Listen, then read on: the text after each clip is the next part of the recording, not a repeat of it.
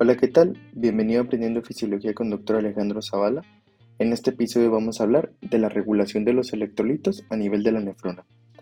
Comenzando con el sodio, tenemos que todo el sodio de nuestra sangre se filtra a nivel del glomérulo, solamente que es reabsorbido a nivel de los túbulos de la nefrona. Tenemos que hay una excreción a través de la orina de menos de un por ciento de sodio. Así que, hablando ahora de los sitios en donde se reabsorbe el sodio, tenemos que en el túbulo contorneado proximal se reabsorbe el 67% del sodio.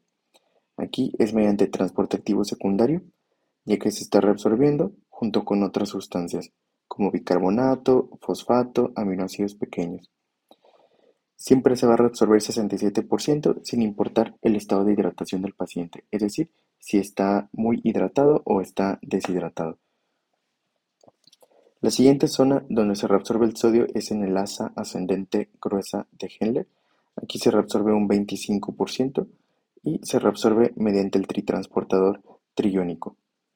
Aquí también, este tritransportador es un transporte activo secundario ya que se están reabsorbiendo varios electrolitos en un mismo transportador. En este caso es sodio, potasio y cloro. Tenemos que aquí también, no importa el estado de hidratación de la persona, es siempre 25% la reabsorción de sodio. Continuamos con el túbulo contorneado distal. Este se encarga de reabsorber un 5% de sodio y se reabsorbe mediante un cotransporte de sodio-cloro, también en transporte activo secundario. Y por último, tenemos que a nivel del túbulo colector, sobre todo el que se encuentra en la porción cortical del riñón, e incluso la porción final del túbulo distal que encontramos aquí cerquita del túbulo colector, ellos también se encargan de una reabsorción de sodio en un 3%, pero solo cuando haya presencia de aldosterona, ya que recordemos que la aldosterona promueve la reabsorción de sodio hacia la sangre y una eliminación de potasio y ácido hacia la orina. La manera en la que la aldosterona trabaja es que, a nivel de las células principales, coloca canales ENaC, son canales epiteliales de sodio, y esto permite que el sodio se introduzca a la sangre. Y el potasio también lo saca debido a que pone unos canales de potasio, sin embargo no tienen algún nombre en específico.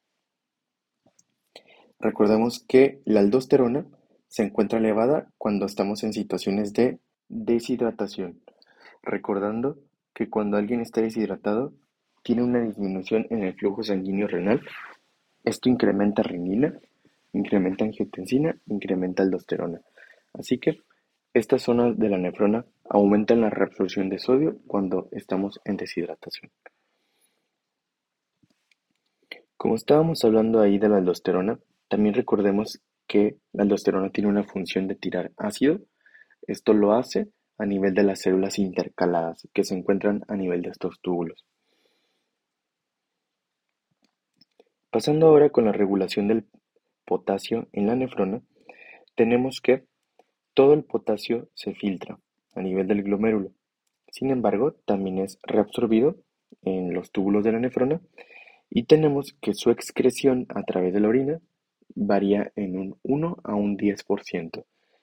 Entonces, el potasio sí se elimina en mayor cantidad comparado con el sodio.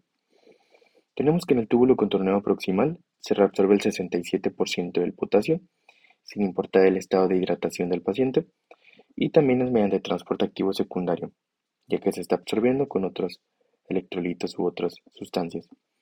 A nivel de la asa gruesa de Henle, solamente se reabsorbe un 20%, y también lo hace mediante el tritransportador triónico. Y a nivel del túbulo contorneado distal y el túbulo colector, tenemos que mediante cuando haya presencia de aldosterona, hay una eliminación del potasio, ya que esta es la función de aldosterona. Y tenemos entonces como resultado que las cantidades excretadas en la orina de potasio pueden estar más elevadas en comparación con las del sodio. Pasando ahora con la regulación del calcio a nivel de la nefrona, tenemos que todo el calcio se filtra a nivel del glomérulo y también 67% se reabsorben en el túbulo contornado proximal. En la rama gruesa ascendente de Henle se reabsorbe un 25% de calcio y sin embargo aquí no se reabsorbe mediante el tritransportador triónico. Aquí se reabsorbe mediante un mecanismo de transporte epitelial que conocemos como paracelular, es decir, atraviesa las células en su membrana lateral y pasa paralelas a ella. Y por último, a nivel del túbulo distal, tenemos que el calcio puede reabsorberse en presencia de la paratormona, de la PTH, ya que la PTH hace que en el túbulo distal se sinteticen canales de calcio y este se pueda reabsorber hacia la sangre. Tenemos ahora al siguiente electrolito, es el fosfato.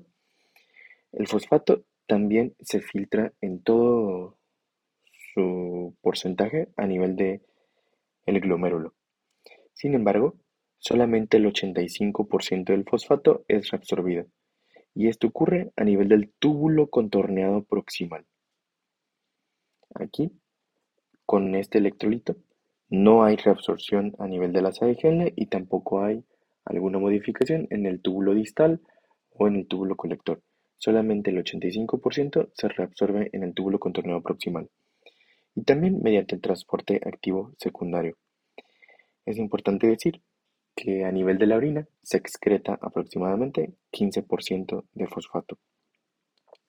Recordemos que la PTH es una hormona que provoca un aumento en la eliminación del fosfato urinario y esto es debido a que la PTH inhibe el cotransporte de sodio-fosfato a nivel del túbulo contorneo proximal.